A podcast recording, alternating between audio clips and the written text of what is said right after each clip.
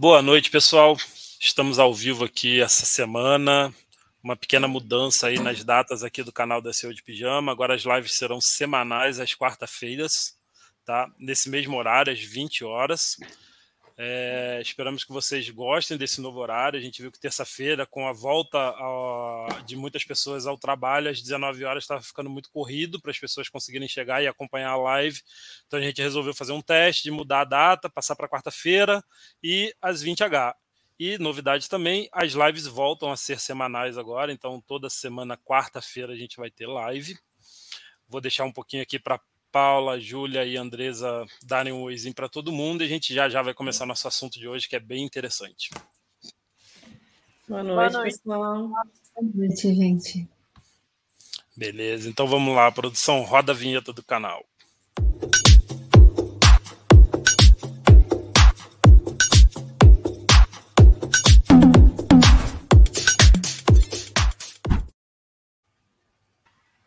Bom, pessoal, e antes de começar a live, quem aí for novo, ainda não conheceu o canal, lembre-se de se inscrever, de ligar o sininho, ativar as notificações. A gente sempre pede para deixar os comentários ali no chat, no chat, sugestões lá no nosso formulário que a gente tem na descrição do vídeo, para que a gente possa fazer cada vez mais lives com assuntos interessantes, tá? E hoje como a gente já tinha dito, é um assunto bem interessante nessa live. A gente vai falar sobre erros de SEO. Então, aqui está comigo a Paula, a Júlia e a Andresa. É um time aqui de muita experiência, a galera da pesada aqui do SEO, para a gente falar sobre os principais erros de SEO que são cometidos atualmente, né? Então vamos lá, eu vou começar aqui a falar sobre um dos primeiros erros que a gente tem aqui na lista, e esse é um dos que a gente sabe que gera mais problema para todo mundo, seja para a empresa, seja para quem trabalha com SEO, que é prometer resultado. E aí, gente, prometer resultado faz parte do escopo de um trabalho de SEO? O que, que vocês acham disso? Pode Vou começar, vamos então. na ordem das janelinhas. Ah, ah pode ser. Começa a Júlia. Vamos começar na ordem das janelinhas, descendo aqui. Júlia, Andresa, Paula. Isso. Ah, fechou. Vamos lá, eu acho que é um, é um erro que a gente comete tendo consciência do problema que a gente está se metendo, porque eventualmente a gente promete resultado, a gente fala de, de, taxa de crescimento, acaba acontecendo isso, mas a gente sabe que é uma coisa muito incerta, né? Não é assim, é, é, você não consegue garantir um crescimento, e aí os stakeholders cobram de cima, a gente acaba pressionado a dar algum número eventualmente e pode acontecer algum tipo de problema como esse. Mas realmente é uma coisa que a gente não consegue é, garantir. Então a gente está afadado aí a, a, ter insucesso em algum momento quando, quando a gente promete resultado, né? Eu acho que provavelmente todo mundo já passou por isso em algum momento. É, até aquelas previsões que pedem para a gente fazer, né? é, assim que starta um projeto novo, eu, eu fico com muito medo de fazer até aquelas previsões né, que você faz de palavra-chave, aí coloca lá e faz aquelas contas com CTR, com sessões e posicionamento, né? A gente, a, além da gente pegar um dado que é internacional, né, que não, não faz é, parte ali do dia a dia, né, da, do e-commerce, né, e, dos outros sites do Brasil, né, é, é, é bem complicado passar, né, essa, essas previsões aí de dados e, e também prometer, né, acho que não tem como você prometer, acho que isso aí vai em todas as áreas, né, em todos os segmentos, não é só SEO, não, porque a vida é incerta, né, quem imaginaria que a gente ia passar por uma pandemia aí de quase dois anos, né? Que, assim, tudo bem, favoreceu bastante, né? Nossa área totalmente online, mas quem poderia imaginar, né? Então é, é complicado isso, eu acho que é geral, né? Para todo mundo, para todos os profissionais, né? É, eu vejo que é quase aquele traga o seu amor em tantos dias, sabe? Que a gente vê por aí.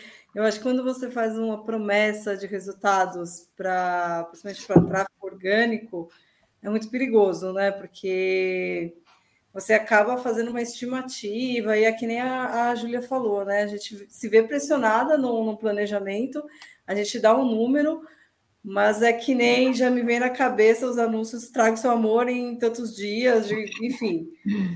É muito difícil, né? É complicado mesmo. Prever um resultado para orgânico, eu acho que é bem complicado. Boa, realmente. Eu acho que um dos maiores problemas que a gente tem no mercado hoje, e eu vejo muita gente falando sobre isso, é, principalmente empresas, é que, ah, não, lógico não vou citar nomes, é, fulano, ciclano, disse que conseguiria deixar o meu site na primeira hum. página do Google. Em cinco é, dias, é, ou, né? Uma coisa é, muito louca. Assim. Aqueles tipos de propagandas que aparecem, aumenta o seu tráfego em 500%. Falei, caramba, se eu tenho um site de 10 milhões, eles vão aumentar em 500%? Rapaz, que fórmula mágica é essa? Que promessa de resultado é esse que as pessoas estão trazendo para SEO, sendo que SEO é algo que é praticamente impossível de você garantir resultado. Né? A gente sabe, todos os quatro aqui estamos bastante tempo na área, que a gente sabe que é impossível a gente prometer algum resultado. Por quê? Porque por mais que você siga todas as guidelines do Google, em algum momento, alguma coisa ali pode não sair da maneira como você esperava e o resultado não chegar. Então a gente não pode trazer prometer resultado. Esse é um dos maiores erros que profissionais de SEO fazem no mercado e muita gente faz. Agências fazem, a gente já viu até outdoor, né, gente? Coloca o seu site na primeira página do Google. De caminhão, isso, né? Hoje em dia. Hoje em dia, outdoor não tá tão na moda, mas eu recebo muito anúncio no Instagram porque eu, eu sou o público de SEO, então toda hora eu Sim. recebo aqui, ó, seu tráfego orgânico subindo, te garanto as primeiras posições, aí vai ver qual é a primeira, a, a palavra-chave que vão te botar na primeira posição, né? Exatamente. Então, esse, pessoal, não prometam resultado em SEO. Todo mundo tem que ficar ciente de prometer resultados em SEO é uma furada muito grande, porque você sabe que em algum momento aquilo ali pode não acontecer e você vai ser cobrado porque você pediu e gera uhum. um problema muito grande tá? É, eu acho que tem duas situações diferentes que eu vejo muito também, que uma é a questão de prometer resultado, mas a outra é a questão de, né, prediction, o que, que você espera crescer com base ali no seu crescimento. Sim, são sim. duas coisas diferentes que também são válidas claro. de pontuar, assim. Óbvio que você consegue olhar com base nos seus anos anteriores, com base no mercado, com base em tudo que você tem de dados, para ter alguma noção do que, que você ainda consegue crescer e fazer uma previsão ali. Mas garantir que você vai atingir essa previsão também é um grande problema, porque foi o que todo mundo listou aqui. O que é diferente com todas as áreas, né? Até porque, por exemplo, no tráfego pago, você tem o time de tráfego pago que resolve ali. Em SEO eu preciso do time de produto, eu preciso do time de uhum. tecnologia, eu preciso do time de. Eu preciso de muitos times é, alinhados ali no mesmo propósito, né? Eu acho que isso é o mais é, importante também de botar. Exatamente. Daniel comentou ali, projeções são diferentes, são, são, são, diferentes de promessas, acho que foi isso, né? Projeção são diferenças de promessas, não, acho que é diferentes de promessas. É, exatamente quando a gente projeta, quando a gente planeja ali o quanto a gente pode crescer, o que, que vai acontecer com aquele site, a gente está se baseando em volume de busca, de ferramentas, a gente está se baseando numa média de CTR, que na verdade aquilo ali pode acabar também não acontecendo. No estudo que você faz, você coloca uma média de CTR de 15% para a primeira posição, e pode ser que em algum momento aquilo ali seja, na real, 7%, 5%, e aí todo planejamento vai para o saco. Né? Sem contar também os concorrentes, né? Do nada pode surgir uma grande ideia, né? Como aconteceu aí com o Flash, e agora, né, colocar o Flash aí abaixo, né? Não vai dar mais para usar o Flash como a gente usava antigamente, ou surgir um, um, um novo produto, né? Um, muito inovador, e aí você cai se tiver no mesmo segmento, no mesmo nicho, né? Também tem Sim. essa possibilidade. Isso aí. Bom, vamos aqui para o nosso segundo erro de SEO. E esse daqui é bem técnico, né? Fazer migrações sem envolver o time de SEO. E aí, gente, pode migrar um site sem envolver time de SEO? Vamos lá. Vamos manter a ordem ou vamos inverter a ordem? Começando pela Paula agora. Pode ser. Mas não, resposta não. Pelo amor de Deus, não. Eu acho que quando a gente olha muito na esfera técnica só, né? Então, vamos migrar sem planejamento, nada. E depois, quando for olhar de fato o tráfego depois do que, que aconteceu, ah, meu site desapareceu, ou, ou acabou né, o, o, acesso que eu tinha, e aí que vai lembrar do SEO, né? Então, de fato, eu acho que essa é consequência de uma migração que em momento nenhum pensou em acionar a pessoa de SEO, que é a que cuida de tráfego orgânico, né?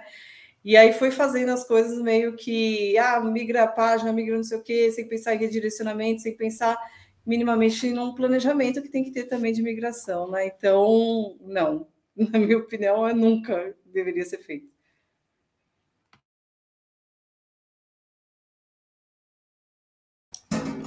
É, com certeza não, né? E sem contar que a gente pega várias buchas, né, depois de migrações mal feitas, né?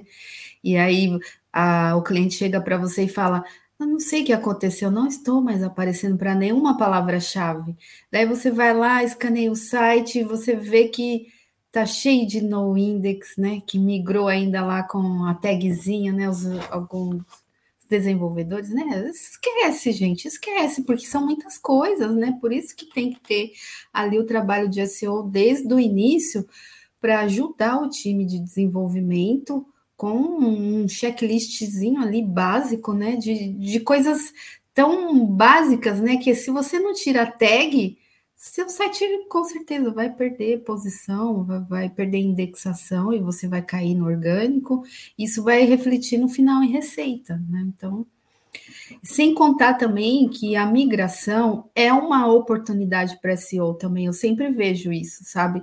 Porque é uma oportunidade de você melhorar a categorização, a arquitetura da informação do site, melhorar, é, incluir novas landing pages, né? Então, por isso é muito importante o, o SEO estar tá desde o início aí para ajudar em toda essa questão.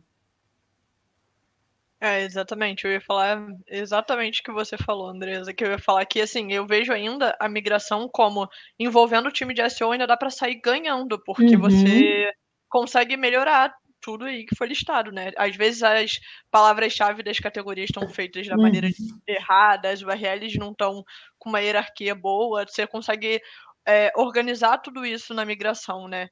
E aí, um tempo atrás eu estava participando de uma migração que o, o stakeholder principal chegou e falou assim: ah, é, não, porque eu, o, um consultor de SEO falou para mim que consegue migrar um site e, garantir 100% do tráfego. Eu falei, cara, então faz lá com ele. Tipo, pô, te desejo boa sorte, porque não tem como. Tipo, o Google fala que um redirect 301 passa 75% de relevância. Se você tá me falando que você consegue garantir 100%, até eu vou querer contratar ele.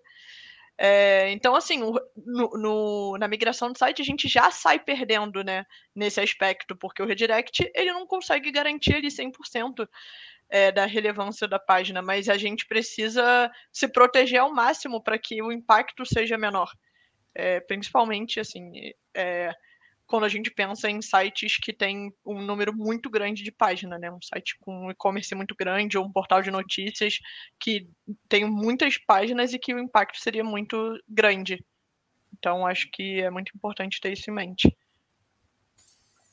Exatamente. Essa semana ou semana passada, não lembro exatamente, eu vi um post do Rafael Reis, todo mundo aqui conhece o Rafael Reis, né? Quem está assistindo também, espero que sim, quem não conhece, procura Rafael Reis, é o cara do marketing de conteúdo, e ele contou dois cases é, de clientes deles que passaram por migrações, um ex-cliente dele e um outro, provavelmente um prospect, de que um deles perdeu de 1 milhão e 200 mil visitas mensais para 400 mil visitas mensais, caiu, por causa de uma migração mal feita e o outro também caiu, acho que 80% do tráfego também por causa de uma migração mal feita.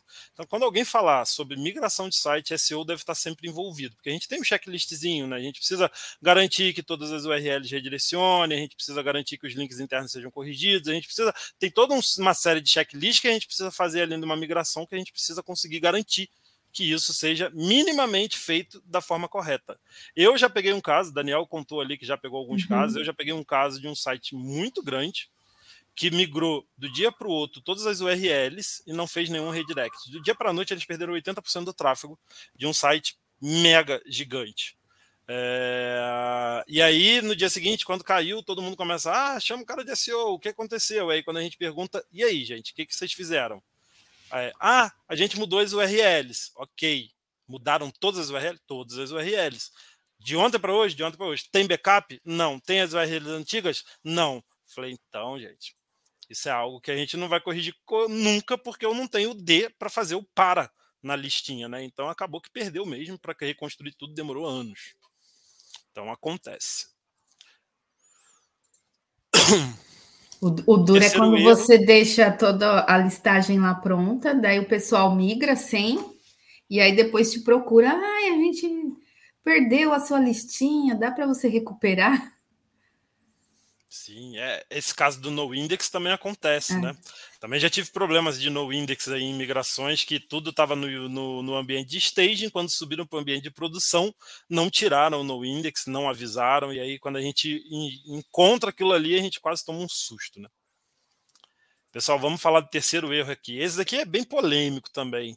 Tem gente que concorda, tem gente que não concorda, mas para mim fere totalmente as guidelines do Google, que é comprar link. E aí, gente, comprar link funciona para SEO? É um erro ou não é? O que, que vocês acham? Sem julgamentos.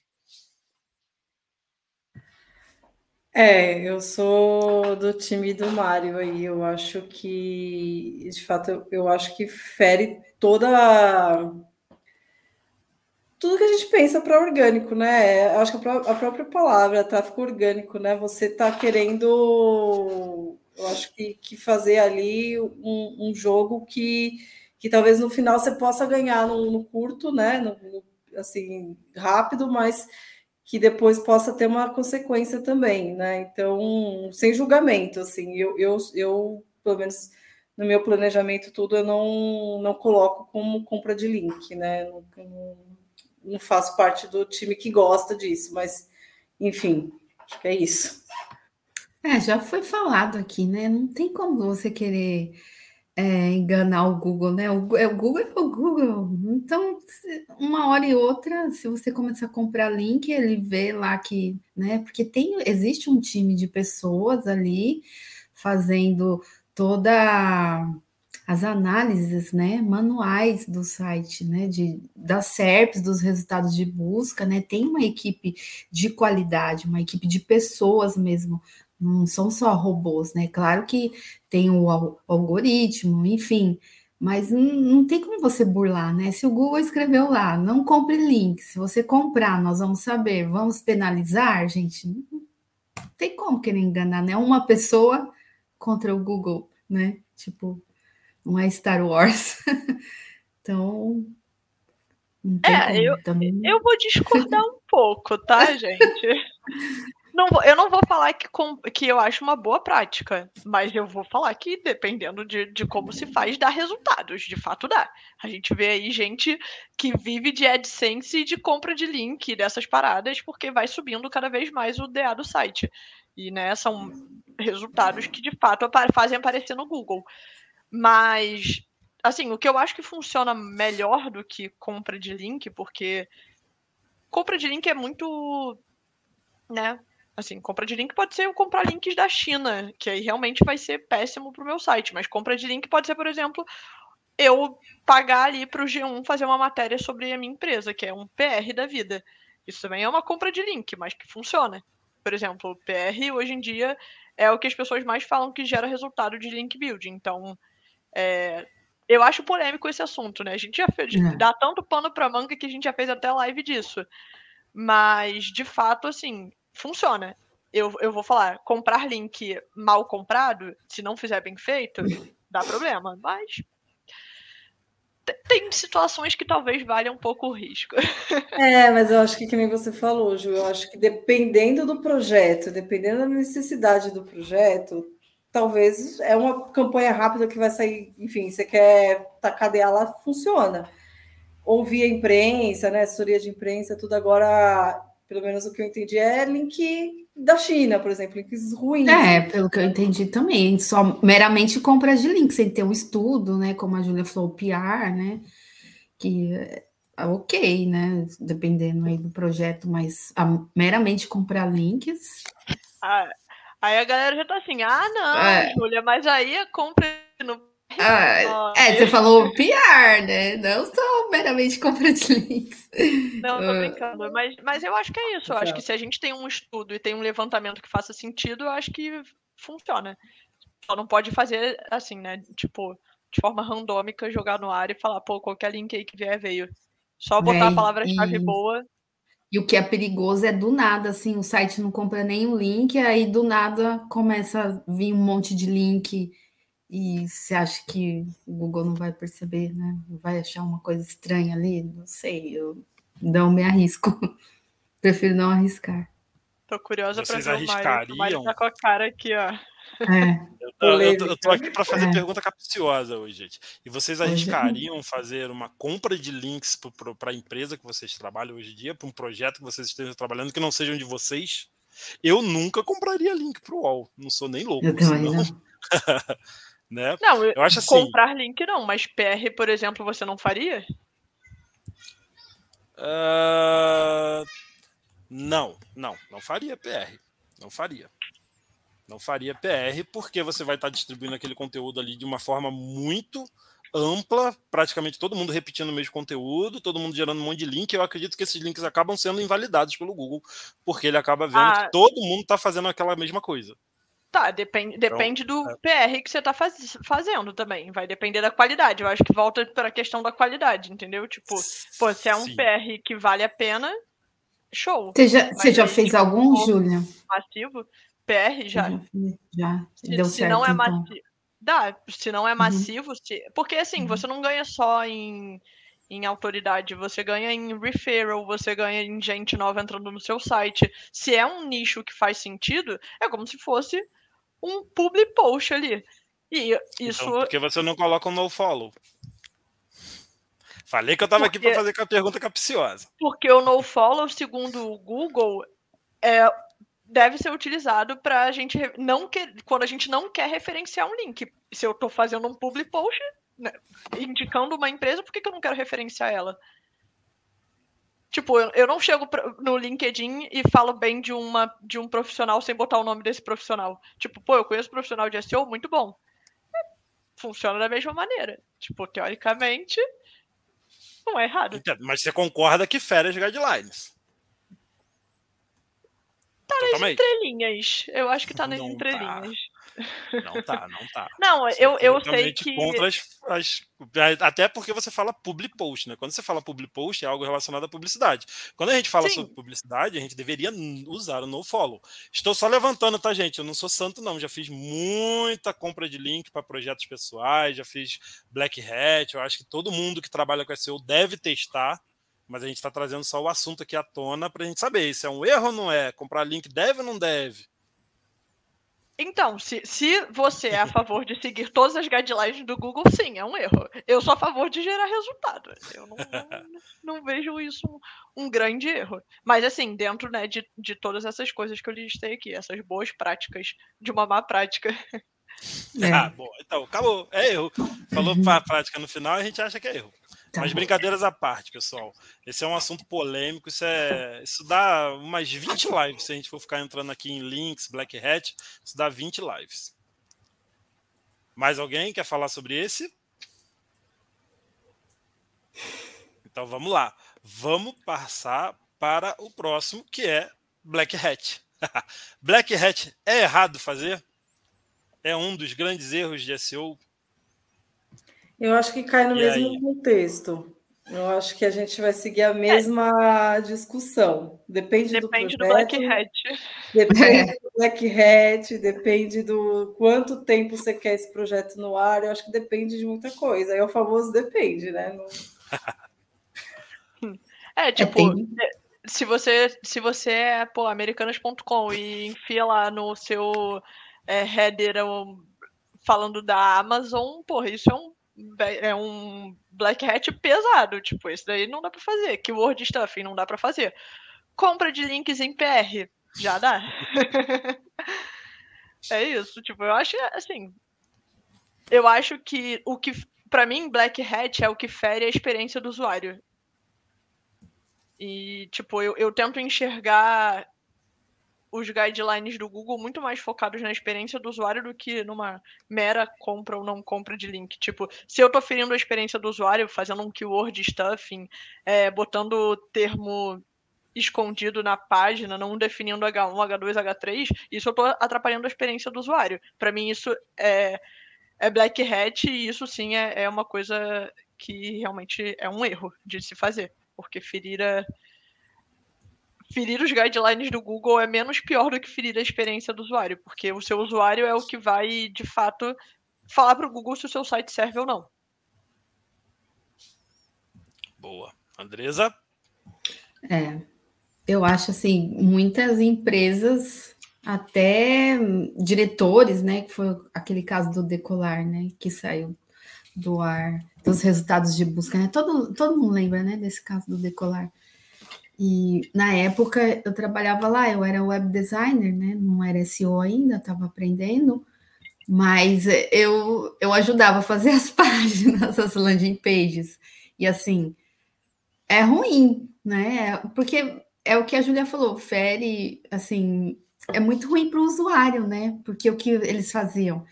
É, páginas que pareciam ser as páginas das, das empresas é, de passagens aéreas, né? Gol, Latam, e aí o usuário encontrava no resultado de busca e comprava passagem no motorzinho do decolar, achando que era da Gol, né? Mas isso era uma coisa que, assim, a diretoria sabia e ok. Então, por um bom tempo, eles ganharam muito dinheiro com isso, né? E aí eles saíram, o quê? Um dia só do resultado de busca, depois eles voltaram. Hum, foi ruim? Não sei, eu acho que não, né? Então aí também cai no famoso depende. Né? Mas assim, eu, eu, eu para isso eu não tenho coragem, não. para isso eu sou medrosa, eu sou bem metódica, eu vou mais ali no que o Google fala, seguindo as guidelines, né? E pensando no usuário, né? Sempre. Que é isso que conta. Boa. Paula? Não, é que nem eu falei no início, eu acho que é o famoso depende. Eu acho que tem que fazer, sim, em laboratório, testar, ver, ver o resultado disso. Eu acho que é até saudável para a profissão. Mas que nem eu não faria num, numa empresa, nunca faria isso, porque. Mas eu faria, assim, vários black hats, assim, para testar, ver até se dá resultado, porque às vezes também é uma coisa que a gente coloca como nossa, é um black hat, e você faz também e não dá resultado nenhum. E aí nem vale a pena fazer, né?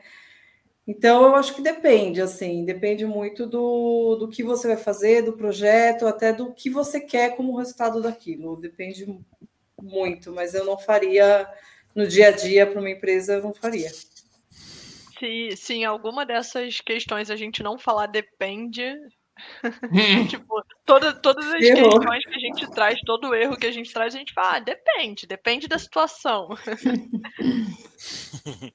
Não, teve um que todo mundo concordou. A migração foi unânime é, que não unânime. pode envolver SEO. É.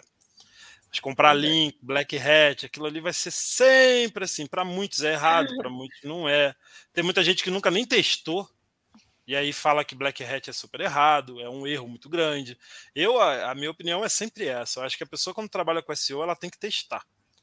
Então, cria um site pessoal e testa. Ah, testa o que é cloaking para ver o que acontece com o seu site. O Daniel falou aqui, ah, e cloaking, o usuário não enxerga nada, mas o bot sim.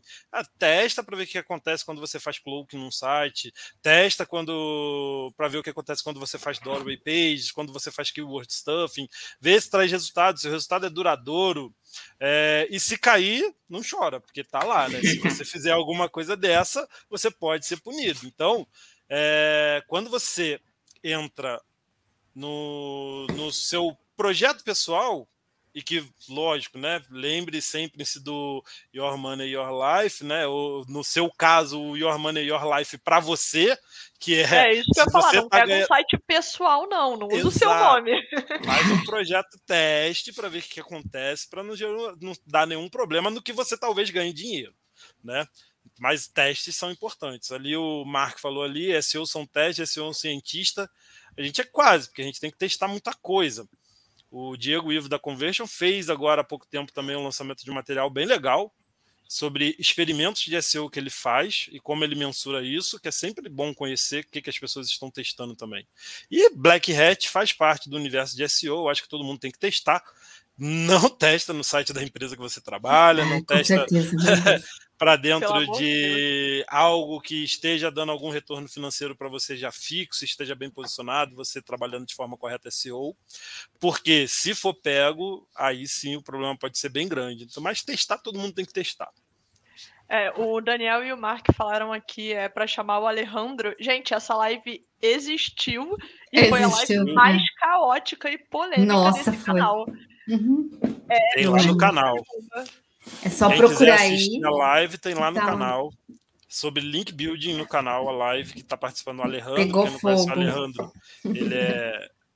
Ele é totalmente defensor do Black Hat. Ele tinha um site chamado Darkent, acho que hoje em dia não existe mais, onde ele ensinava várias técnicas de Black Hat. Então, foi uma live bem legal botar ali um pessoal de agência White Hat versus a galera do Black Hat numa live de link building. Eu achei que ia ter briga.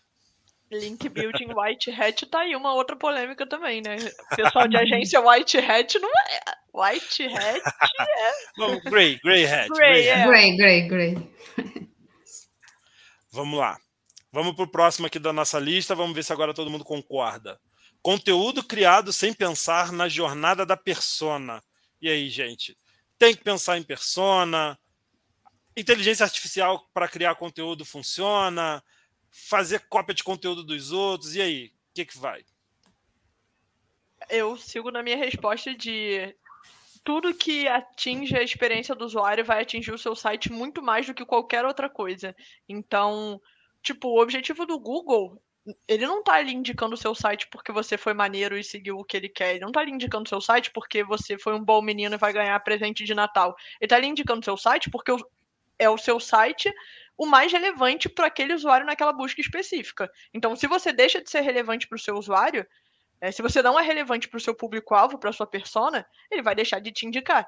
Por isso que uma coisa que o Diego Ivo falou nessa mesma aula aí que você citou dele de teste, ele fala que SEO hoje em dia não é só sobre atração, é sobre retenção. Se você leva uma pessoa para o seu site, as pessoas saem do seu site, isso já diz tudo para o Google. Então, pensar no conteúdo para a persona é muito importante para fazer com que a pessoa continue no seu site e passe essa boa é, experiência em termos de, né, assim, de, de tempo de permanência na página, de forma que consumiu ali o seu conteúdo, que passe isso para o Google através de métricas. Concordo com a Júlia. Tem até aquele mantra, né, do, do Pedro Dias é melhor ser lembrado do que ser indexado. Acho que tem até camiseta, né, da Nath. Isso. É, Eu acho que é, é melhor ser preferido do que preferido. É, assim, é, é, acho que é. Coisa isso. Assim. Bem lembrado. É, é, é, totalmente pensar no usuário mesmo, né? Porque é o usuário que vai voltar ali para o seu site, né? Ele que vai vai escolher se vai converter ou não no seu site. E outra, a internet tá aí, né? A gente já, já tem um usuário bem maduro, né? Então não adianta querer inventar moda, falar que é uma coisa que não é, né? Porque tem muita concorrência já, né? Tem muitos sites legais, né? Falando também de e-commerces, né? Tem muitos e-commerces aí que estão inovando. Então o usuário está mais maduro, né? Então não adianta você querer tampar o sal com a peneira ou inventar algo que não é, né? Tentar mostrar que, que você é uma coisa que você não é, ou mostrar que seu produto é algo que realmente não é tudo aquilo, né? Então, não adianta inventar conteúdo, colocar um conteúdo sem noção, usar a palavra-chave sem relevância, né? Então, também sou a favor aí da Júlia, sou contra aí também.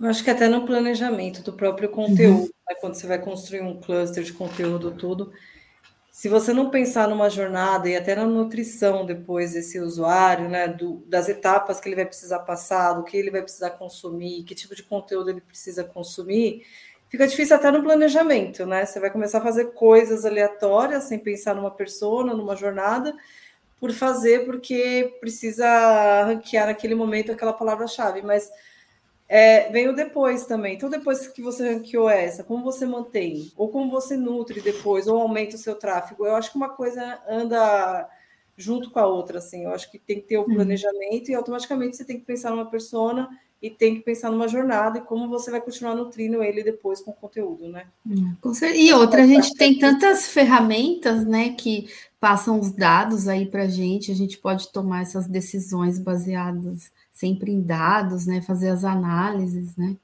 Então, não tem como não usar, né, a jornada do consumidor e, e usar todos esses estudos, né, a nosso favor. Então, acho que essa também é unânime, né? Sim. Precisa pensar na jornada. Precisa. Sim, concordo. Acho que. Total. Centro de todo o trabalho de SEO deve ser o usuário. A Júlia já deixou isso bem claro em outras, em outras respostas dela ali. O nosso usuário é quem vai trazer receita para a gente, é quem vai falar, é, vai dizer para o Google se o nosso site é bom ou não. Então, tudo que a gente tem que fazer tem que ser pensado no usuário. Então, lógico, obviamente, o conteúdo também tem que ser feito pensando no usuário. Senão, não faz sentido nenhum a gente estar tá trabalhando ali com SEO. Deixa eu só colocar aqui rapidinho. Júlia foi certeira, só falta dizer que é o teu site, preciso fazer benchmark com as técnicas de SEO que você usa. Aí, Júlia, estão querendo fazer qual? Olha aí o. Grey Hat vindo. A galerinha do Grey Hat só chegando aqui. Muito é, obrigada, é, Cristiano. Quer... Pessoal querendo fazer um benchmarking ao vivo aqui do site que a Júlia está trabalhando para saber o que ela está fazendo de técnicas de SEO lá. Ó. Vamos aqui para o próximo. Não é Grey Hat, não. Nos sites que eu trabalho não é Grey Hat, não. Isso aí é só, na, só nas minhas versões do dia a dia. Vamos lá. Próximo aqui que a gente tem na lista, e eu acho que isso daqui vai todo mundo concordar também. Não analisar dados. GA, GSC, SEMrush, Botify ou qualquer outra ferramenta que a gente tenha disponível para entregar dados para a gente sobre o que está acontecendo com o nosso site. Não analisar os dados no dia a dia do trabalho de SEO é um grande erro e eu vejo isso muito acontecer também no mercado. O que, que vocês acham sobre isso? É, eu acho que principalmente isso acaba envolvendo muito também o trabalho de agências, né? Que eu acho que esse é o maior problema de contratar agência, é que os dados são medidos numa, num tempo muito grande. As pessoas até olham os dados, mas olham naquilo de tipo, ah, vamos ver aqui quanto a gente fechou o mês, comparar com o mês seguinte. Cara, eu tenho aqui um, um, costume de olhar pelo menos umas cinco vezes por dia o Analytics. O Search Console eu não olho cinco vezes por dia porque não atualiza é, automaticamente, né? Mas assim, eu sou quase a viciada do Analytics porque eu fico muito curiosa para saber os meus resultados. Eu gosto de ter todos os meus dados na ponta da língua, até porque isso pauta todas as decisões é, de tudo que a gente faz, né? Então, é, você precisa saber se você precisa melhorar sua UX, você vê isso através dos dados. Se o seu tempo de carregamento está lento, você vê isso através dos dados. É, se seu usuário está entrando e saindo do seu site sem é, é, nenhuma conversão, você vê isso com dados. Então, tudo base, basicamente que você faz, você consegue entender a quantidade de usuários que entra e que sai sem interagir com o seu site, que converte. Você consegue fazer um funil ali através dos dados. Então, é, esperar esse tempo de acompanhamento, ah, vamos fechar um mês, vamos fechar um período X, é muito, muito problemático, né? E eu acho que a gente bate muito nessa tecla como profissional de SEO cada vez mais de ser data-driven, tipo, real, o tempo todo mesmo, focado em, em dados para todos esses, todos esses é, possíveis problemas que podem aparecer aí no dia a dia. Sim, até porque a gente agora tem, a gente pode é, automatizar bastante coisa, né, referente a dados, né? Você pode receber lá um, um alerta no seu e-mail, se, por exemplo, baixar muito sua, sua alguma taxa, alguma métrica sua, né? Por exemplo, ah, esse, esse, esse dia eu, eu fiz menos sessões, o que será que aconteceu? Um problema no tagueamento? É um problema no site, ou você pode configurar lá é, outras ferramentas também que te dão alerta se o site sai fora do ar, né? Então tem essa parte de automação também que eu acho muito importante, que caminha junto com a análise de dados, porque aí te dá dinamismo e também te dá rapidez, né, para você, tipo, resolver um problema ou até ter um insight, né? Também, ou de repente uma palavra-chave que você não esperava, subiu de, de, de acesso, de clique no, no seu GSC, e aí você consegue automatizar isso e enviar para o seu e-mail esses alertas, né? Nem precisa ficar acessando lá toda hora, mas eu acho que vem muito disso também, né?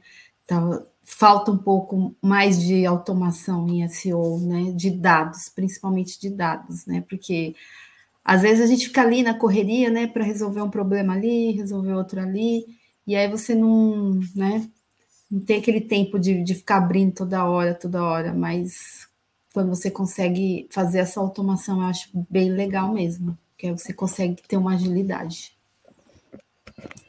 Eu acho que é até viciante, que nem a você começa a comparar semana a semana, dia por dia, ver o tráfego, eu, eu, eu, também acompanho diariamente, e aí eu acho que ele se torna ainda mais importante numa migração, né? Quando você de fato migra, então você precisa acompanhar esses dados, ver o que aconteceu com o seu site, a auditoria técnica, se deu tudo certo, né? Como é que está performando, o que, que caiu, o que, que subiu, o que, que você ganhou com, com a migração, o que você perdeu com a migração, de, dependendo de como ela for feita, né?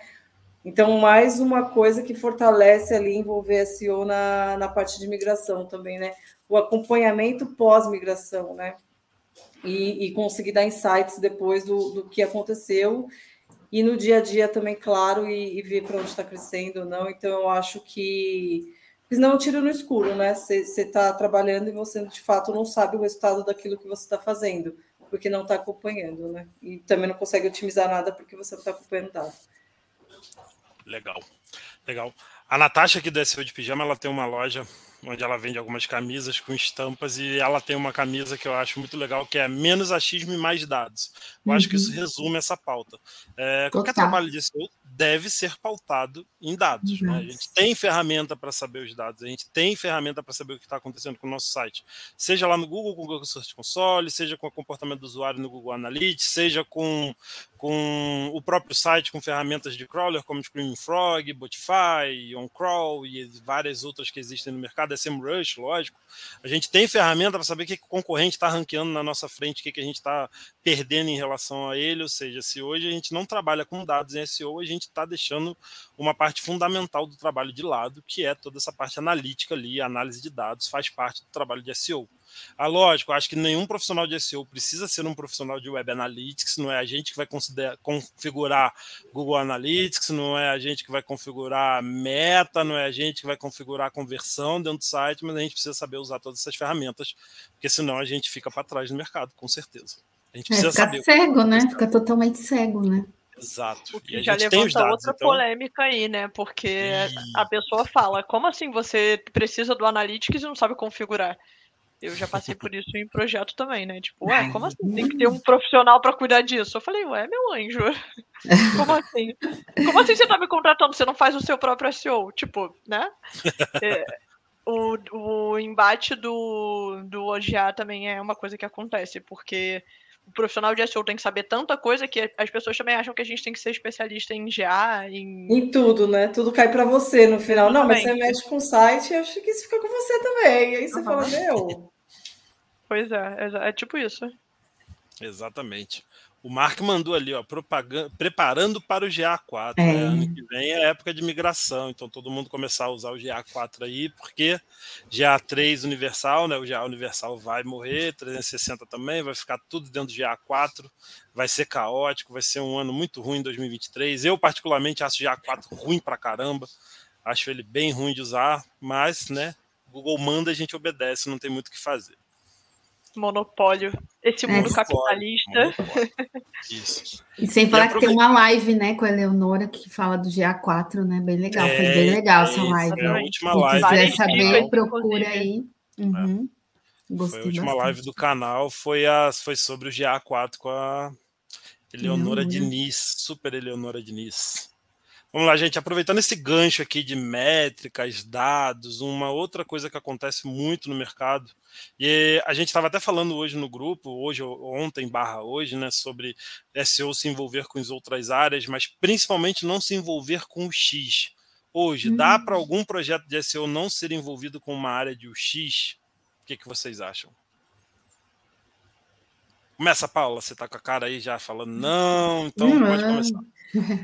Não, eu acho que, assim, eu, faz parte do escopo também de se eu olhar a experiência, né, como toda, mas eu acho que ele, ele tem que ter essa parceria com, com o X, assim como a gente tem, tem que ter parceria com o time de tech, né? Então, acho que faz parte do pacote.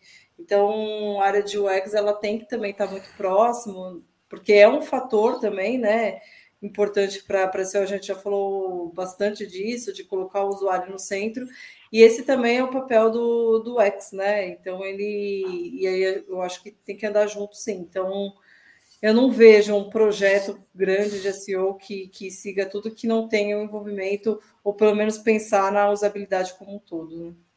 Sim, e até SRO, né? A gente precisa aí andar juntos, né, com esses times, né? É, SEO ele navega, né, em vários departamentos, e é assim que tem que ser mesmo, né? A gente tem que estar lá junto e trabalhando junto para sempre melhorar aí a experiência né, do usuário. É, eu, eu, assim, eu acho que sim, 100%. Eu, eu brinco que eu acho que SEO e o X tem que se envolver tanto que eu até me casei com o UXer. Então aqui em casa é, é 100% de envolvimento. Mas é, eu acho que tem duas situações aí muito importantes, né? A primeira que é o quanto o X impacta em SEO, é, e isso daí é uma coisa que todo mundo de SEO sabe, mas nem todo mundo de UX sabe. Eu acho que a gente que falta muito essa cultura ainda. É, tipo, eu olho para um UX designer e falo de SEO, a pessoa fala: você é marketing, eu sou produto. Tipo, ou você, sei lá, é tec, no máximo uma tecnologia. Eu tô aqui olhando pro, pro produto, não tem nada a ver. Eu vou deixar o site bonito. Eu falo, mas, mas vamos com calma. Tipo, é, eu acho que essa cultura precisa ser criada e eu acho que isso falta muito. É, e entrou essa questão do CRO também. Eu acho que hoje em dia o SEO e o CRO cada vez mais andam para o mesmo caminho. Óbvio que o CRO acaba olhando para todas as métricas, só que o que garante hoje em dia uma boa performance no Google são as métricas de UX. E, e métricas de UX estão 100% ligadas a CRO. Então, assim, é muito difícil você fazer um bom SEO sem que você consiga é, ter ali uma, um bom CRO, né? CRO é Conversion Rate Optimization, para quem não sabe aí, que é a otimização da taxa de conversão, que funciona basicamente aí com muita UX, com muita análise de dados, e né, o time de UX principalmente que está aí montando o site. Então, toda essa junção aí dos três é o que faz a atração, a retenção e a conversão chegarem aí no, num resultado, que basicamente hoje em dia são né, as métricas aí que a gente está falando que tanto importam para a gente em SEO. Legal. Eu tenho uma crítica para todo mundo que é da, da área de produtos, tá, pessoal? a gente estava falando hoje num grupo sobre qual deveria ser o papel de, um, de uma pessoa de SEO dentro de um time de produto, e a gente estava até discutindo lá no grupo como é que seria essa atuação. E a gente quase não vê a área de product é, falando sobre SEO. Tanto que nos próprios cursos de SEO não existe nenhum módulo de SEO. Isso é algo que a gente precisa mudar muito. Porque SEO é totalmente ligado a produto. Ele é ligado a marketing, ele é ligado a tecnologia, mas ele é totalmente ligado a produto. O SEO vai ter que conversar com o time de UX, vai ter que conversar com a área de conversão para entender o que que eles estão fazendo e se o que eles planejam fazer vai impactar de alguma forma negativa ou positiva lá no Google. E a gente não vê isso. É, existe muita resistência ainda na área de produto para ter o SEO ali dentro, para entender um pouco mais de SEO, até porque SEO normalmente é visto como mais como um criticador de alguma coisa, né? A gente critica tudo. É e aí eles acabam não gostando muito de SEO, porque o que eles queriam fazer não vai poder ser implementado, porque se eles implementarem daquela maneira, vai acabar impactando de forma negativa no ranqueamento, e aí se impacta no ranqueamento, vão reclamar que SEO está caindo, aí SEO fala que não deveria ser feito aquilo, então, ou seja, é muito mais fácil todo mundo conversar, entender cada, a importância de cada um e aonde cada um impacta, para que isso não aconteça no futuro. Isso acontece muito hoje em dia ainda. Né? Sim, então fica a minha eu, crítica aí para os times de produtos. Adotem o SEO. Sim, isso que você falou é muito verdade. Eu sinto uma resistência deles de entenderem a relevância de SEO para o produto. Parece que a gente tem que é, é, eu me sinto assim, pelo menos, eu imagino que todo mundo já se sentiu assim em algum momento. É, eu tenho que é, me humilhar ali para conseguir um negocinho. É, né? a, gente, a gente passa um perrengue, a gente chora, a gente esperneia, a gente é, promete mundos e fundos em troca de, um, de uma UX que seja realmente vantajosa ali para o nosso usuário no final, né? E que também ajude SEO. Porque foi aí o que o, que o Daniel falou: ser bonito e não vender não resolve no fim do mês, né? Então, é, eu acho que tem muito esse preciosismo com a beleza. Tipo, como assim a gente vai botar texto na página? É, e aí entram vários embates aí, né, de UX versus SEO que eu acho que acontece muito por isso, porque não é culturalmente inserido SEO em UX. Então, totalmente de acordo aí, Mário, com isso de que todos os cursos de UX deveriam, pelo menos, explicar o conceito de SEO e por que, que isso é importante para o UX. Exatamente. O X, Product, Marketing Digital, qualquer coisa que fale sobre internet, websites, qualquer pessoa deveria conhecer o mínimo, o básico e saber que SEO existe porque facilitaria o nosso trabalho, facilitaria os resultados da empresa, facilitaria a vida de desenvolvedores e de todo mundo que vai estar envolvido ali, porque se eles conhecerem minimamente o que é importante, a gente garante que aquilo ali pelo menos não vai passar batido, não vai ser um problema, não vão nem tentar fazer algo que possa prejudicar o trabalho de SEO. Vamos lá. Aí partindo aqui desse conceito de UX, a gente também tem ali, ó, engessado em receitas prontas. Ou seja, densidade de palavra-chave na página, quantidade de palavras-chave que tem que aparecer, texto com no mínimo 300 palavras, footer cheio de links, é, eu, esse do footer cheio de links eu gosto. Hum, links, então, eu, ali eu, eu sei que não é algo 100% legal de ser feito, mas eu acho que dá resultado ter um footer cheio de links, dependendo de como você faça o que você faz. Mas vamos lá, densidade de keyword, quantidade de palavra-chave no texto. O que, que vocês acham sobre isso? E já deixando aqui, ó, hoje eu li uma matéria que teve uma polêmica semana passada nos grupos também, que o Google lançou um curso de marketing digital e tem um módulo de SEO dentro desse curso. E hoje, hoje eu vi uma matéria, hoje ou ontem, não lembro agora, eu vi uma matéria onde dentro desse curso o Google fala sobre densidade de palavras palavra-chave, que as pessoas deveriam ter pelo menos 2% de densidade de palavra-chave. A gente está em 2022 e um curso ministrado pelo Google fala que tem que ter 2% de densidade de palavra-chave. E aí, gente? E agora? É... Fórmula, para mim, me lembra Érico Rocha.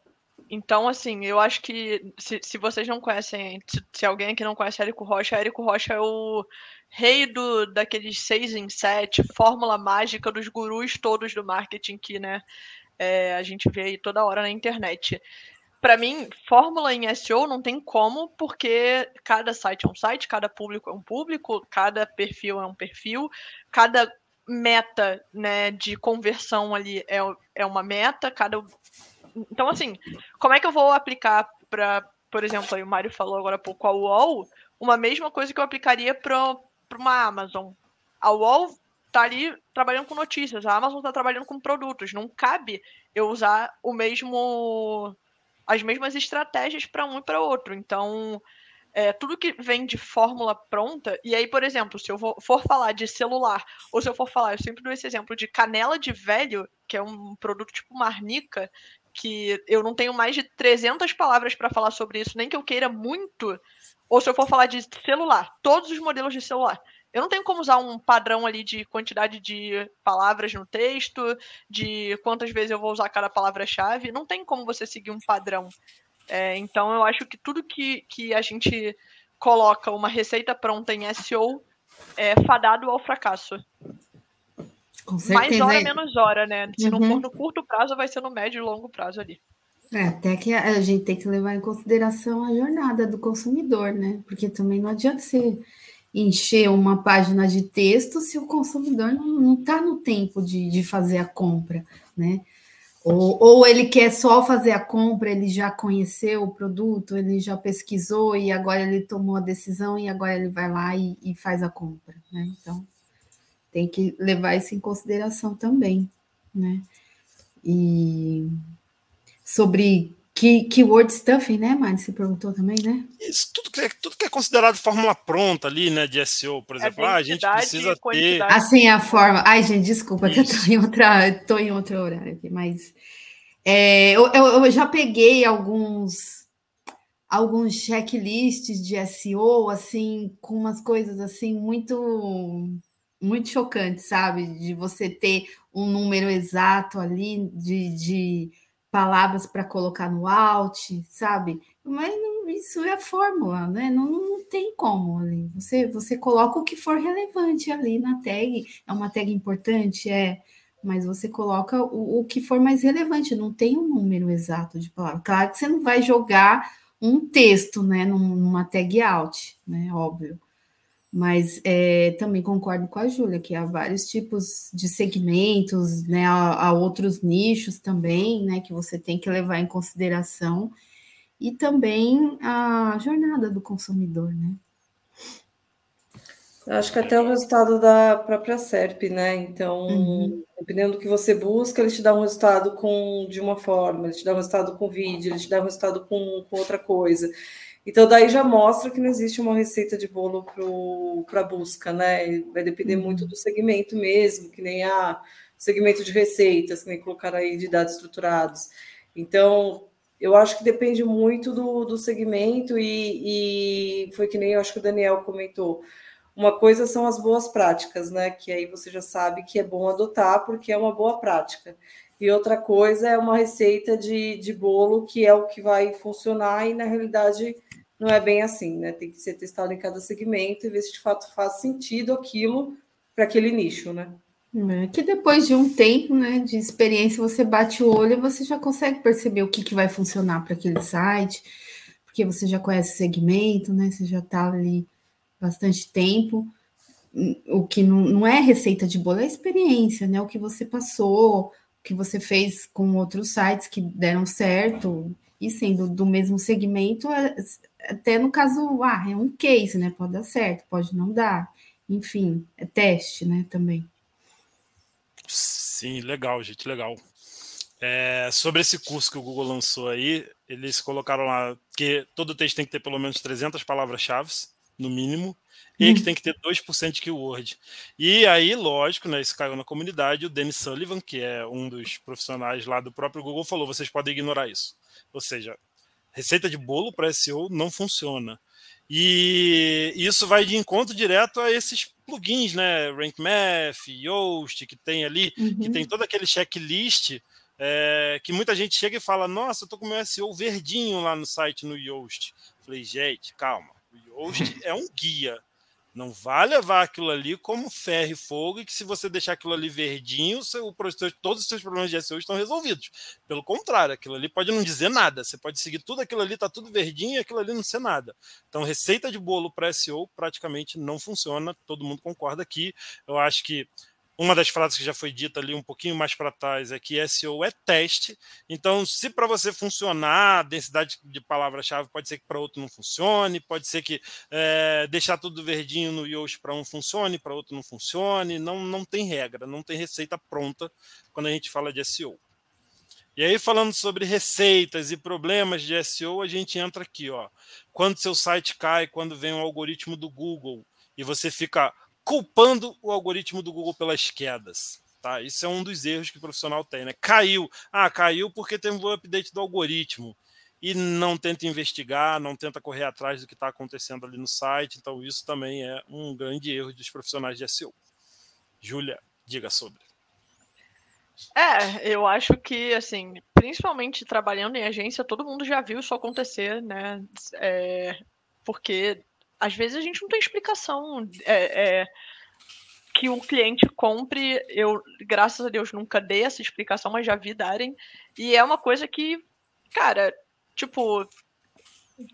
O que eu vejo hoje em dia é que a gente tem o nosso trabalho desmerecido por causa disso. Porque eu acho que todo mundo espera sempre uma desculpa do time de SEO quando tem queda de tráfego. Eu vejo que isso é, é um comportamento de muita gente que já passou em mão de profissionais que se utilizam de desculpa, né? Não só de culpar o algoritmo, mas a sazonalidade também é uma das coisas aí que as pessoas usam muito. Tem vários é, super trunfos que a gente pode usar para falar de queda de SEO, né? E eu acho que isso é um problema porque isso mancha a gente, como comunidade. Se você dá essa desculpa hoje e de fato em algum momento isso acontece depois, a pessoa vai falar, pô, tá manjado já isso aqui. E aí isso desvaloriza o seu trabalho e o trabalho dos profissionais que vão atuar também na área. Então, é, culpar o algoritmo, se o algoritmo não tiver culpa, às vezes a gente utiliza. A gente não, né? Assim, vou falar a galera. se utiliza até de, de situação do tipo, pô, o algoritmo aqui é, sei lá, Core Web Vitals. A gente nem sabia o, qual era o impacto do Core Web Vitals. Eu vi muita gente falando, meu site acabou, Core Web Vitals, ó, ferrou meu site. Aí, sei lá, se eu olhar, tipo, não tinha atualização de conteúdo, não tinha isso, não tinha aquilo, aí é muito fácil culpar o Core Web Vitals. É, então, eu acho que isso é muito problemático nesse aspecto de prejudicar o futuro, porque depois no futuro, se isso acontecer e seu site for impactado pelo algoritmo, a galera vai falar já, hum, tá manjado já. E, e isso acontece, eu vejo assim, é, eu estou num projeto que eu vejo que de fato as pessoas estão desacreditadas de SEO. Porque a pessoa tem, tem um número X de acessos no, no, no site há anos, não sobe, não desce, mesmo continuando a produção de conteúdo, continuando isso, aquilo. A pessoa fala, cara, todo ano alguém vem me dizer aqui que veio um algoritmo que mudou isso ou aquilo, e isso deixa os profissionais desacreditados. Os profissionais, não, desculpa, os clientes desacreditados. E eu acho que isso é um grande problema aí para é, a comunidade de maneira geral. É o que a gente já tinha falado, né? Tudo tem que ser baseado a dados, né? Você precisa ter o dado ali para comprovar. O cliente também, né? O cliente está ali, está monitorando junto com você, então não adianta ser só somente lá por a culpa no algoritmo sem antes ter analisado seus dados, né? Então não tem como também, concordo total com a Júlia. E sazonalidades, pode sim acontecer sazonalidades. Sazonalidades é algo que, né, que até para você explicar aumento de receita, né? A gente sabe aí que a Black Friday é uma grande sazonalidade, né? Então, é, sazonalidades eu acho que pode influenciar sim. Eu acho que é que nem a história, não sei se, se alguém já ouviu, uma história do Pedro e do Lobo, né? Que aí sempre ele brincava, ah, o Lobo, e quando foi o Lobo mesmo, ninguém acreditava mais nele, e aí o Lobo foi lá e pegou ele. Eu acho que é meio trágico, mas é isso. Sempre a gente vê Mas parece um pouco com a nossa vida em SEO, se a gente parar para é analisar. Né? Então, toda vez, ah, é culpa do Lobo, é o Lobo, é o Lobo. Aí, quando de fato acontece uma atualização que derruba ou, ou, realmente mexe com todo mundo, aí fica desacreditado, porque foi tanto, tanta. É o lobo, é o lobo, e dessa vez era o lobo, e aí ninguém mais acreditou, e aí passa, que nem a Julia falou, acaba manchando um pouco a, o que aconteceu de fato, o fato, né? E aí acaba não pegando muito bem. É, mas eu, eu, eu, lembro que teve uma atualização ano passado dos titles e descriptions, né? Que o Google estava fazendo aí, e aí teve bastante queda de e-commerce, né? E aí a gente, lá na agência, a gente leu antes, é, estudou e verificou, e a gente antecedeu, e aí foi até um triunfo para mostrar para os clientes, né? Assim, comparando com concorrentes e atualização do Google, né? Comparando com concorrentes que não fizeram esse trabalho antecipado né? E comparando com os clientes nossos que a gente tinha feito, e foi até um trunfo nosso, olha, a gente antecipou, a gente conseguiu melhorar e a gente não teve queda, e foi bem na época da, da mudança mesmo que teve lá do Google. Então, às vezes, você pode usar a seu favor, né? De antecipar e, e fazer os ajustes, né? Que é importante você estar tá lá seguindo, tá é, tá se informando, né, e, e, anteceder, né? Então tem, tem essa outra visão também de você se prevenir, né? Exatamente. Bom, gente, estamos aqui uma hora e três de live. Vamos aqui para nossa nosso último erro de profissional de SEO. Eu acho que esse daqui todo mundo vai concordar também. E depois nós vamos bola da fogueira. Não sai não, hein, pessoal, que o bola da fogueira hoje tá bem legal. Quero ver quem vai ter coragem de responder o bola na fogueira aqui. Mas vamos lá. Antes, último aqui, né? O nosso décimo erro de SEO aqui que a gente vai falar na live, que é não se atualizar. E aí, gente? O profissional de SEO, de SEO pode não se atualizar hoje em dia ou desde sempre? Uhum. Não. Quer começar, Eu- Andresa? eu- Você não começou nenhuma. Eu Desculpa, começo. Juliana, te cortei. Nada, sem problemas. Ah, é importante sim, se atualizar sempre, né? Não tem como, né? Porque muda sempre, né? O Google tá, tá sempre mudando. Então, e a gente tem muitos canais hoje em dia, né? Quando eu comecei em SEO lá em 2011, a gente não tinha muitas é, informações como a gente tem agora, é, muitos profissionais, né? Que já tem bom tempo aí de casa, né? Eventos também quase não tinham, né? E, claro, óbvio, né? Se, se, não- se eu não acreditasse nisso, né, não, não, teria ido lá né, para Brighton, né? Inclusive, a gente até tem que comentar sobre as- as- algumas coisinhas de lá. Foi bem legal. Mas é importante, sim, claro, óbvio, todo dia ter que dar uma lida ali algum artigo, né? Ter os seus canais aí de, de atualização, né? Tem algumas pessoas-chave também para seguir ali no, no LinkedIn, no, no Twitter, né? Então, é muito necessário, não tem como. Se você não se atualiza, você fica para trás, né? E aí, para cometer erros, é rapidão. Isso aí. Paula? Não, Júlia. Tinha começado aquela hora, desculpa, eu acabei cortando. Nada, sem problemas. É, não, é que eu sempre brinco que eu escolhi a profissão errada, né? Se eu quisesse conforto, eu devia ter escolhido, sei lá, direito, medicina. O corpo humano não muda. A legislação muda a cada 200 anos. Porra, o Google atualiza o algoritmo 600 vezes por ano. Então, tipo, se a gente não se atualiza, é, realmente, assim, eu, eu tava até. Mandei agora há pouco no grupo do SEO de pijama que a gente tem que já começar a olhar a questão do Google Lens.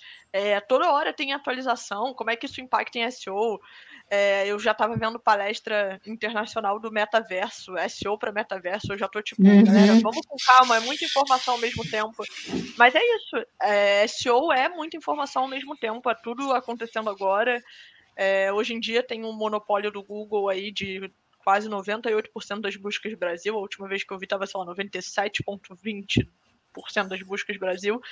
É, mas daqui a pouco pode ser que não seja mais o Google e pode ser que outras plataformas venham, outras plataformas venham de outras maneiras ganhar o tráfego, como por exemplo, hoje em dia, o segundo maior buscador do mundo é o YouTube, que, ok, faz parte do Google também, mas que assim, as pessoas hoje em dia consomem conteúdo de vídeo quase tanto quanto conteúdo escrito. Então, se a gente não se atualiza, se a gente não está atento a tudo que está acontecendo o tempo todo, a gente fica para trás. E isso acontece com plataformas, isso acontece com algoritmos, isso acontece com maneiras de entregar o seu conteúdo e, e né, enfim.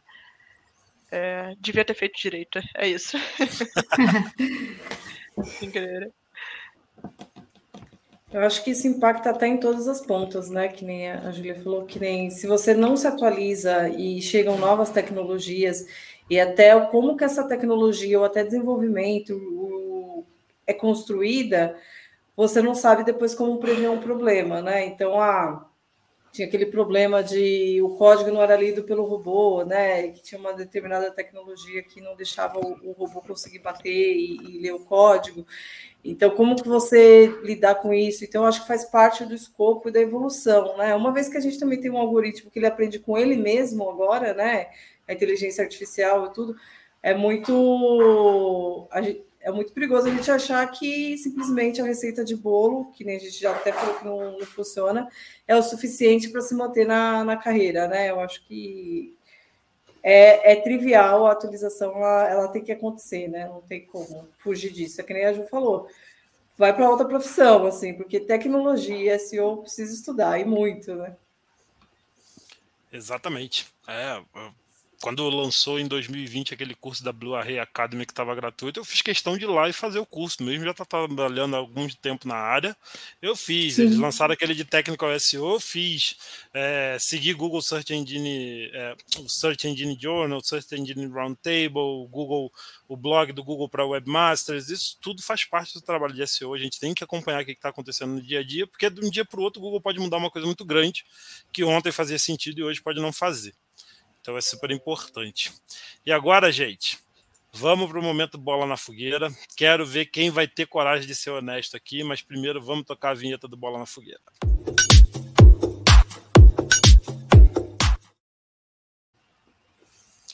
Vamos lá. Momento bola na fogueira. E aí eu quero sinceridade, hein, pessoal? Qual foi o seu maior erro de SEO? Como lidou e o que aprendeu com ele? Eu já fiz uma pi gigante numa empresa que eu trabalhei. Querem que eu comece? Eu posso começar. Começa então. Agora termina. Agora, é, começou, a já Júlia, termina. A Júlia tava toda hora aparecendo antes. Agora a Júlia tá aqui, ó, quietinha. Ah, não, mas vamos lá. Erros têm que ser ditos também. Eu ah. tinha acabado de fazer um curso de SEO há muitos anos atrás. Eu trabalhava na. Acho que foi a primeira empresa que eu trabalhei com SEO e eu fiz uma cagada gigante. Desculpa o termo, gente. Eu fiz um, uma, uma pi gigante. É, e existiam algumas páginas e, e, tinha que fazer a canonização dessas páginas e eu fiz a canonização toda errada. Eu passei toda a guideline de canonização de um site errado e eu desindexei todo o site em menos de uma semana porque eu botei tudo errado as canônicas. Eu tinha entendido tudo errado no, no curso.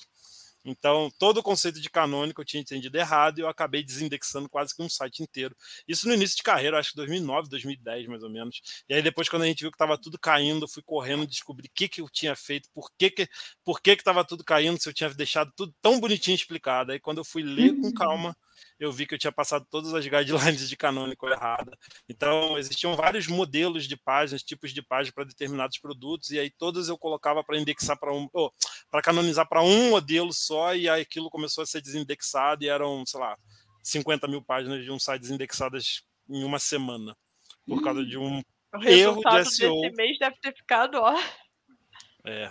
Deve. E, Nossa. Ai, e o que, que Não, você fez para reverter? O que, que eu fiz? Eu pedi pro pessoal corrigir todas as canônicas, só que aí já uhum. tinha perdido muita coisa e aí teve que começar a subir aos pouquinhos. E assim, ninguém me mandou embora, porque era uma das minhas primeiras experiências com SEO, mas todo mundo ficou com o pé atrás depois, né? Lógico. É, eu acho que erro, erro, é, erro uma hora e outra acontece. O, o negócio é. é você saber resolver, né? Aí Exatamente, que, então. mas que quase morre do coração, morre, né? Mas vamos lá. É. Agora vocês, gente. Já falei o meu principal erro, o maior erro que eu já cometi de SEO, agora eu quero ouvir de vocês. Sinceridade, hein? Tá, vou lá então, hein? Uhum. Eu nunca tirei um site da indexação do Google, mas eu já fiz cliente gastar dinheiro à toa com uma estratégia que eu tinha certeza que ia dar certo e que não dava. É, eu teve uma época da minha vida que eu tinha certeza que blog funcionaria. Pode falar. Se você falar que mandou comprar link, desacredita tudo que você falou lá atrás, hein? Não! Mário, mandar comprar link não é jogar dinheiro fora. Não, tô brincando, gente. Daqui a pouco eu vou ser conhecida como a Black Hat do SEO de pijama. Não é assim, gente. Vamos lá. É, eu fiquei. Eu. Cara, teve uma época que eu tinha certeza que para qualquer projeto de SEO, blog funcionaria. Qualquer projeto. Bota blog, investe em blog que vai dar certo. Eu fiz o cara gastar pô, muito tempo. E eu não, não levei em consideração uma coisa básica, que era, ele era uma loja, uma joalheria. O objetivo dele não era vender no site, era pegar o site, usar como catálogo e levar para loja física. Então, tipo, eu poderia ficar ali falando o ano inteiro, pô, o, a década inteira que eu ia pegar um público minúsculo que era da, da cidade dele. Ele tinha em duas cidades esse cara, não é nem aqui do Brasil, por isso que eu falo com tranquilidade desse caso. É, hum. Foi um caso de quando eu trabalhei lá fora. Porque não adiantava. O que eu fizesse, tipo, a não ser que os, todos os meus blogs fossem falar sobre o mercado de joalheria numa cidade do interior dos Estados Unidos, não ia adiantar. Então, é, eu, eu joguei um dinheirinho do cara aí, uns seis meses dele de, de estratégia fora, porque SEO com menos de seis meses para uma estratégia de blog do zero, você não, não vê resultado. E aí, tipo, não, não é nem que não deu resultado de tráfego, é que não deu resultado de conversão mesmo. E aí isso foi assim, acho que foi um divisor de águas na minha vida nisso de que é, foi também bem no começo, assim, acho que foi minha segunda experiência aí profissional. Foi quando eu falei, cara, realmente não dá pra gente pegar uma parada que dá certo em vários sites e botar em todos os sites, né? Principalmente uhum. sem a gente entender o mercado. É isso. Ainda Esse, mais nesse nicho, situação. né? Joalheria, né? Que a pessoa, né, provavelmente são, eram produtos bem caros, né? Geralmente Sim, exatamente. são, né? Joalheria. E a pessoa não, não converte ali, né, no, no, primeiro momento, né? E sem contar que o público é, é, bem restrito, né? E se o público quer converter, ele não vai procurar texto, né, sobre a então, joia. Né? Na verdade, é, isso também não, não, não aconteceu, porque eu tinha outros clientes de joalherias que funcionaram com tráfego, mas eram clientes que, tipo, cara, eu não sei se alguém aqui das mulheres já comprou anel de noivado. Mário também não sei se já comprou, mas imagino que já tenha comprado porque é casado, anel de noivado. Você, homem, sofreu para comprar o anel de noivado. Porque não, não é fácil você escolher. Você não sabe qual é a cor que a mulher quer, qual é a pedra que significa, qual é o formato. Tem 30 qual mil é regras. É, não, ainda tem essa questão, preço é, é, bem importante. Então, tipo, fazia sentido fazer conteúdo, só que se a pessoa fosse converter no, no site. Então, uhum. para outros é, formatos de, de, de joalherias, eu trabalhava com algumas joalherias, era uma empresa muito focada nisso, funcionava. Então, para alguns formatos, deu super certo. E aí eu falei, vai dar também, porque eu não me liguei na jornada inteira do cliente. E aí volto até num erro antigo aí que a gente listou é, no, mais para o começo da live, que é isso, a gente não é, pensar no conteúdo focado na jornada do cliente. Uhum. Então, é, porque se é até um cliente que quer ser conhecido pela marca, se é um cliente é, icônico, tipo, ah, é um cliente que é o primeiro cliente do Brasil que trouxe esse tipo de joia, né? Até, até pode ser ok, né? Mas daí complica mesmo. É, daí o meu erro, né? O meu erro. Isso, o meu erro, gente. Erro? É, só confiar em uma ferramenta. Por exemplo, só confiar na SEMrush, sabe? E, e, e, é uma coisa assim bem básica. Olhar a SERP. Você está com dúvida naquela palavra-chave? A, a SEMrush colocou um número lá que você acha que não é aquilo no bate? Dá uma olhada na SERP.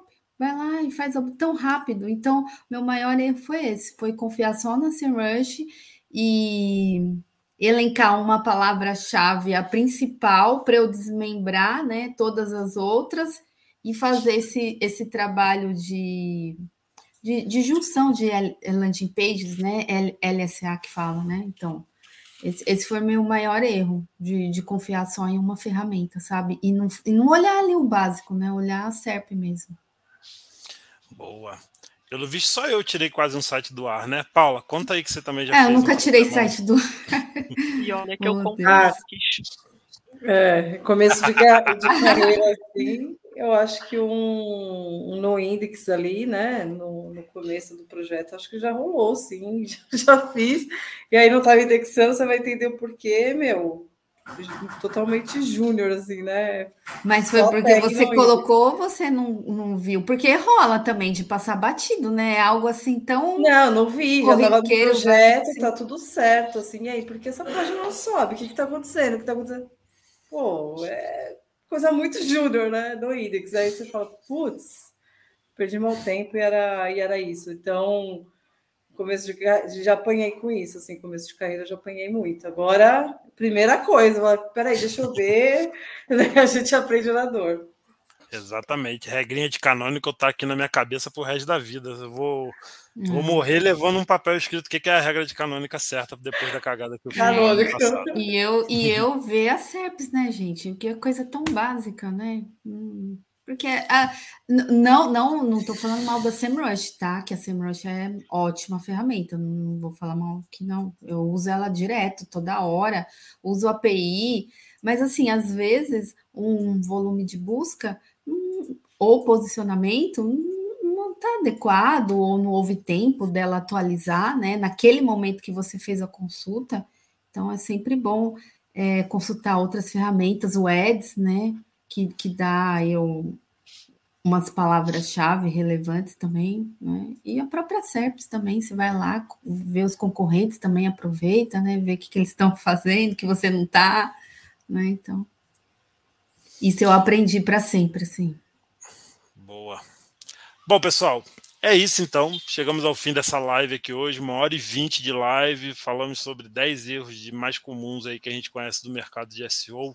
Alguns nem tanto erro, como, como a gente viu aqui, quando a gente fala ali de comprar link, back, black hat, divide um pouco as opiniões, mas normalmente são listas que a gente vê rolando aí nos grupos, ou muitas dúvidas sobre esses assuntos também. Então, para que ninguém cometa um erro ou não faça da maneira errada, foi bem legal a gente trazer aqui para gente. Queria agradecer a todo mundo que assistiu. Espero que vocês estejam com a gente aqui na próxima semana. Quem ainda não conhecia o canal, não estava inscrito, não está com as notificações ativas, faça isso, que vai ser importante deixa seu comentário aí, deixa o like, deixa joinha, faz tudo que o YouTube pede que ajuda a gente pra caramba aqui a continuar crescendo e trazendo cada vez mais conteúdo para vocês aí. Agora semanal, hein, gente? Lembre, toda quarta-feira às 8 horas da noite vai ser o de pijama agora, não vai ser mais as terças quinzenais, será quarta semanal. Então muito mais conteúdo vindo por aí no futuro. Valeu, gente. Muito obrigado. Obrigado, Paula. Obrigado, Andesa. Obrigado, Júlia. Até semana que vem, pessoal. Tchau, tchau. Até mais. Obrigada. Tchau. tchau. Boa noite. Boa noite.